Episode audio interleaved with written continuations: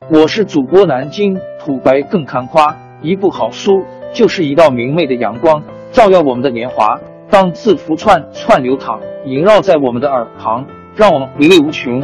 天津上元书院又和你们见面了，欢迎您的收听。听众朋友们，大家好！开讲前先打个小广告，作为主播，你们的关注和打赏是对我努力工作认可的结果。谢谢听众，天津上元书院、南京土白更堪夸主播最新专辑《平化祖国华夏上下五千年》终于上线了，一部宏伟巨作。我们的祖先以伟大的创造力、强大的生命力和巨大的凝聚力，世世代代繁衍生息，历尽磨难，从远古走到现在，从蒙昧走向文明。全书共计两百八十三回。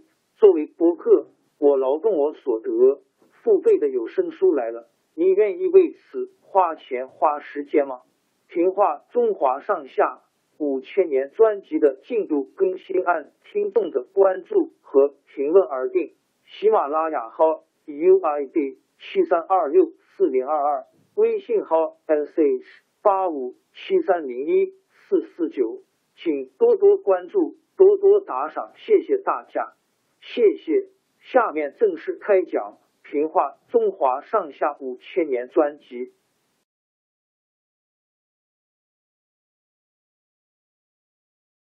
在宦官专权的日子里，朝廷官员中反对宦官的大都遭到排挤打击，一些依附宦官的朝官又分成两个派别。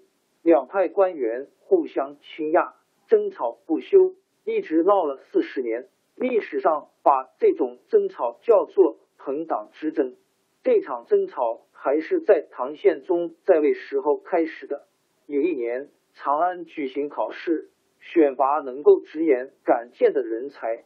在参加考试的人中有两个下级官员，一个叫李宗闵，一个叫牛僧孺。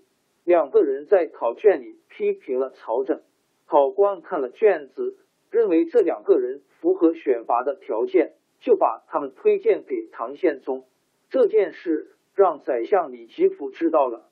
李吉甫是个士族出身的官员，他本来就瞧不起科举出身的官员，现在出身低微的李宗闵、牛僧孺居然敢批评朝政，揭了他的短处。更加生气，他在唐宪宗面前说：“这两人被推荐，完全是因为跟士官有私人关系。”唐宪宗听信了李吉甫的话，把几个士官降了职。李宗闵和牛僧孺也没有受到提拔。李吉甫死后，他的儿子李德裕依靠他父亲的地位做了翰林学士。那时候，李宗闵也在朝做官。李德裕对李宗闵。批评他父亲这件事，仍旧记恨在心。唐穆宗即位后，又举行进士考试，有两个大臣因为熟人应考，私下里托过考官，考官钱辉没卖他们的面子。正好李宗闵有个亲戚应考，被选中了。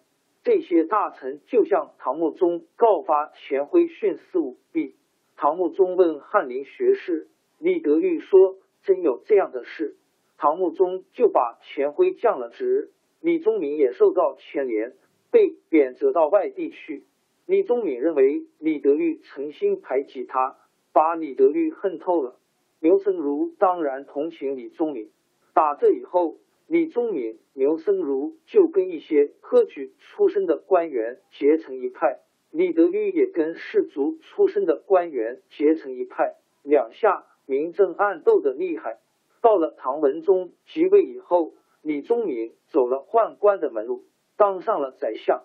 李宗闵向文宗推荐牛僧孺，也把他提为宰相。这两人一掌权，就合力打击李德裕，把李德裕调出京城，当西川治所在今四川成都节度使。那时期，西川附近有个吐蕃将领投降。李德裕趁机收复了一个重镇维州，治所在今四川理县。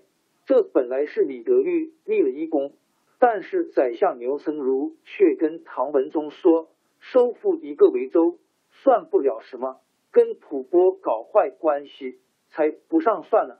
他要唐文宗下令叫李德裕把维州让还吐蕃，使李德裕气得要命。后来有人告诉唐文宗说，退出维州曾是失策。并且说这件事是牛僧孺排挤李德裕的手段，唐文宗挺懊悔，对牛僧孺也疏远了。唐文宗本人也受宦官控制，没有一定的主见，一会儿用李德裕，一会儿用牛僧孺，一派掌了权，另一派就没好日子过，两派势力就像走马灯似的转悠着，把朝政搞得十分混乱。唐文宗也闹不清谁是谁非，想起这件事直叹气，说要平定河北容易，要除掉朝廷的朋党可真难啊！牛李两派为了争权夺利，都讨宦官的好。李德裕做淮南节度使的时候，监军的宦官杨清义被召回京城，大家传说杨清义回去一定掌权。临走的时候。李德裕就办酒席请杨清义，还送给他一份厚礼。杨清义回去以后，就在唐武宗面前竭力推荐李德裕。到了唐武宗即位，李德裕果然当了宰相。他竭力排斥牛僧孺、李宗闵，把他们都贬谪到南方去。李德裕得了武宗信任，当了几年宰相，因为办事专断，遭到不少朝臣的怨恨。公元八百四十六年，唐武宗病死，宦官们立武宗的叔父李成即位，就是唐宣宗。唐宣宗把武宗时期的大臣一概排斥，即位第一天就撤了李德裕的宰相职务。过了一年，又把李德裕贬谪到崖州（今广东海南岛）。闹了四十年的朋党之争终于收场，但是混乱的唐王朝。已经闹得更加不好收拾了。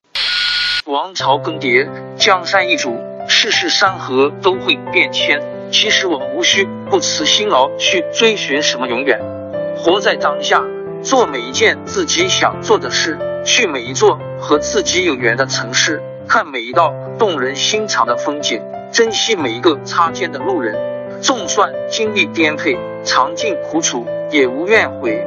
感谢您的收听。朋友们，让我们下期再见。